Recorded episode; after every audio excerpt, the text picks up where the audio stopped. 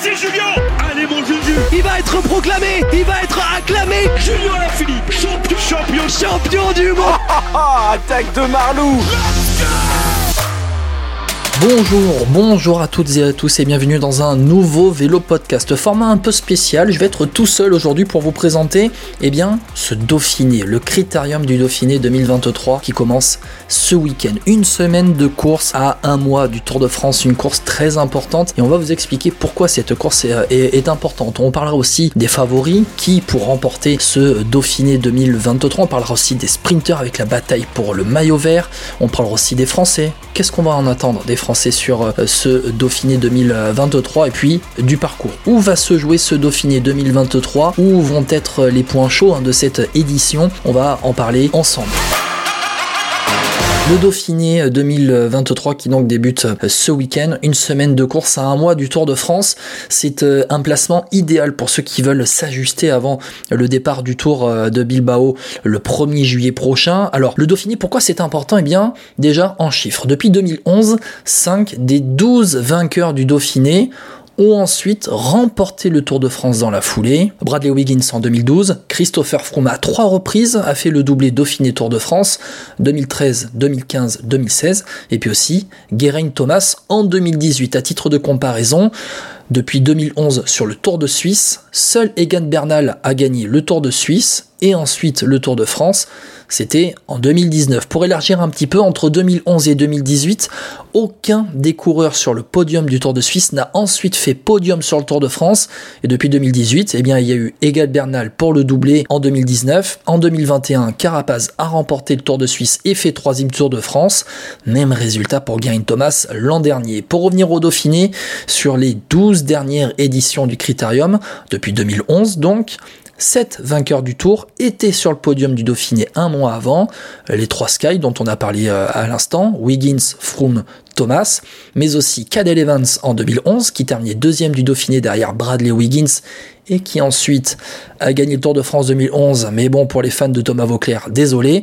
Et puis il y a Jonas Vingegaard qui l'année dernière a terminé deuxième derrière Primoz Roglic. Souvenez-vous ces images de Vingegaard euh, qui euh, eh bien est devant Primoz Roglic lors du dernier week-end et Roglic qui avait du mal à le suivre. Le Dauphiné est surtout considéré comme la course ultime de préparation avant le Tour de France. Le départ des deux épreuves est séparé d'un mois seulement et les deux courses ont le même organisateur, ASO. Alors autant vous dire qu'en coulisses, ASO manœuvre bien pour que les favoris du tour soient aussi au départ du Dauphiné et que les parcours correspondent pour une préparation idéale. Christopher Froome à pied Mais quelle image du tour On n'a jamais vu ça Un maillot jaune à pied Passons aux favoris euh, maintenant. Alors Vingegaard, Mas, Adam Yates, du Landa, Hindley, O'Connor, Carlos Rodriguez, de nombreuses pointures des classements généraux en World Tour sont sur le Dauphiné, des coureurs habitués au top 10, mais parmi tous ces coureurs, qui a le plus de chances de remporter le critérium, qui a le meilleur bilan en 2023 eh bien, sans surprise, c'est le vainqueur sortant du Tour de France, Jonas Vingegaard, deuxième du Dauphiné 2022, vainqueur cette année du Tour du Pays Basque, du Grand Camino, mais seulement troisième de Paris-Nice derrière Pogacar et David Godu. Euh, Le Danois va donc passer un test hein, pour sa quatrième course de la saison seulement. David Godu, deuxième à Paris-Nice. Lui, il semble avoir passé un cap en World Tour cette saison. Quatrième au Pays Basque. Il avait bien démarré son année avec deux top 5 en Dromardèche, mais il a été gêné par des allergies lors des Ardennaises, euh, qui étaient euh, son objectif du printemps. Euh, Chez UAE, pas de Tadej Pogacar, toujours en convalescence. Adam Yates sera le leader. Le Britannique est peut-être l'adversaire numéro 1 de Vingegaard ou le favori du reste du peloton, à vous de voir, vainqueur de l'UAE Tour et du Tour de Romandie cette saison, au service de Joao Almeida en Catalogne, et sur Tirreno. Alors, si Yates et Godu craquent, il y aura toujours deux Espagnols ultra réguliers à l'affût et qui préparent le tour discrètement et sereinement. Henrik Mas, bien sûr, deuxième des deux dernières Vuelta, euh, cinquième du Pays Basque, sixième à Tirreno, et puis Mikel Landa, qui a terminé toutes ses courses de la saison 2023 entre la deuxième et la septième place, au Pays Basque, en Catalogne, à Tirreno, en Andalousie, à Valence troisième de la Flèche Wallonne également. Alors parmi les outsiders à suivre également, il y aura Matteo Jorgensen, l'équipier, l'autre leader de la Movistar avec Henrik Mas, le champion olympique Richard Carapaz chez IF, alors peu en réussite cette saison, mais qui vient de remporter la Mercantour Classique. N'oublions pas Giulio Ciccone, revanchard après avoir dû renoncer au Giro le départ, le grand départ du Giro, c'était chez lui à cause du Covid. Et puis peut-être, allez, une petite pièce sur Tobias Alland Johannessen euh, de chez Uno X, dixième et meilleur jeune en 2022. Eh ben impossible, impossible quand même de terminer cette liste des cadors, de parler des leaders sans parler des Ineos. Alors Carlos Rodriguez, le champion d'Espagne, 22 ans, de retour là sur ce Dauphiné après une fracture de la clavicule sur l'Estrade Bianca en mars. Et puis bien sûr, Parlons d'Egan Bernal, le vainqueur du Tour 2019. Le Colombien monte en puissance cette année. Il a retrouvé les top 10 au printemps, en Romandie et en Hongrie. Côté sprinter, peu de pointures au rendez-vous. Dylan Groenewegen fait partie allez, des 2-3 meilleurs sprinters au monde hein, cette saison. 4 victoires cette saison, il sera là. Il y aura aussi la doublette Sam Bennett, Danny Van Poppel chez Boransgreux, euh, avec une victoire chacun seulement cette saison. Mais attention aux pépites britanniques de la piste. Chez Ineos, Ethan Hayter, vainqueur au Pays Basque et en Romandie.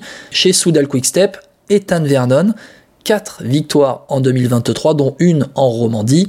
Euh, deux profils de coureurs intéressants pour le Dauphiné car ils savent passer les bosses. Et le parcours du Dauphiné, lui, cette euh, année, eh bien, même pour les étapes dites pour les sprinters, eh bien, ce sera loin d'être plat. Peu de gros sprinters donc, mais des coureurs avec une belle pointe de vitesse en peloton réduit. On pense à Fred Wright, à Milan Menten, sans oublier les Français, Hugo Page, Hugo Hofstetter, Axel Zingle, Dorian Godon et Christophe Laporte, qui devraient euh, eh bien, avoir une certaine liberté chez euh, Jumbo Visma pour les sprints.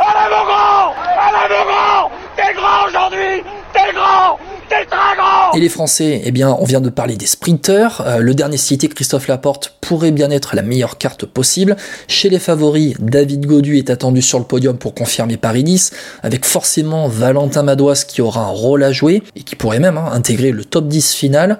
À surveiller aussi Guillaume Martin, le leader de la Covidis, toujours régulier en course par étape. Alors jouera-t-il le général? Une étape de montagne lors du dernier week-end. À voir, tout comme euh, Clément Champoussin chez Arkea, Geoffrey Bouchard chez AG2R, et puis il y aura Julien Lafilippe qui aura enlevé la remorque hein, avec le petit Nino euh, à l'arrière, et après la déconvenue d'Evenepoel sur le Giro, à la Philippe, il aura tout à gagner sur ce Dauphiné, lui qui pourrait aussi en profiter pour finaliser les termes d'un contrat futur. Et puis Julien, il doit briller après avoir été au service du collectif sur les Flandriennes, bien en retrait, mais le coureur, ah, personnellement c'est le cœur qui parle, qui me hype le plus, c'est Lenny Martinez. Lenny Martinez aux côtés de David Godu sur le Dauphiné, c'est une annonce surprise et qui provoque beaucoup d'attentes. Lenny sera le coureur le plus jeune de ce Dauphiné. Lenny Martinez, il a 19 ans et il a prouvé cette année qu'il n'a pas peur de se frotter au meilleur en montagne. Terminons avec le parcours. Où va se jouer ce Dauphiné 2023 euh, Alors le premier rendez-vous, eh bien, il sera lors du contre-la-montre de mercredi. 31 km entre Cours et Belmont de la Loire, un contre-la-montre sans difficulté, avec une bosse de deux bornes à 5% de moyenne au départ et une dernière moitié en faux plat montant. Avant cela, il devrait y avoir trois étapes pour sprinters, mais des sprinters qui savent passer les bosses sur des parcours en moyenne montagne lors des deux premières étapes en Auvergne, et puis euh, plus en pleine à la veille du contre-la-montre. Jeudi et vendredi, on passe après le contre-la-montre, hein. jeudi et vendredi, ce pourraient être des étapes de transition. Euh, les profils favorisent les attaquants, et puis samedi et dimanche, la montagne. Le samedi, enchaînement, attention, attention. Col de la Madeleine, col du Mollard, arrivé en haut du col de la Croix de Fer, deux premières montées hors catégorie et puis l'arrivée en première catégorie, car le col de la Croix de Fer il sera récupéré à mi-pente et dimanche, feu d'artifice, deux montées de deuxième catégorie dans les 50 premiers kilomètres avant un enchaînement terrible, Granier, Cucheron, col de porte, hors catégorie, deuxième catégorie, première catégorie, la descente ensuite sur Grenoble, et puis un mur. Les deux derniers kilomètres de ce Dauphiné 2023 la montée de la Bastille de Grenoble, 1 km 8 très exactement, à près de 14% de moyenne. Ce sera peut-être le juge de paix de ce Dauphiné, peut-être le théâtre de défaillance, une montée qui avait souri à Luc Leblanc en 1996, dernier vainqueur à la Bastille sur une étape en ligne. Il y avait eu la victoire de l'espagnol Alberto Lopez de Monaine, entre-temps en 2000, lors du prologue du Dauphiné devant Lance Armstrong. Voilà, c'est fini pour la présentation de ce Dauphiné 2023. Merci d'avoir écouté euh, Vélo Podcast. On va se retrouver pour euh, présenter également le Tour de Suisse dans quelques jours. On se retrouvera aussi pour faire le bilan de ce Dauphiné. N'hésitez pas à écouter Vélo Podcast sur toutes les bonnes plateformes d'écoute. Apple Podcast, Deezer, Spotify, Podcast Addict, sur toutes les bonnes plateformes d'écoute. Aussi sur notre chaîne YouTube.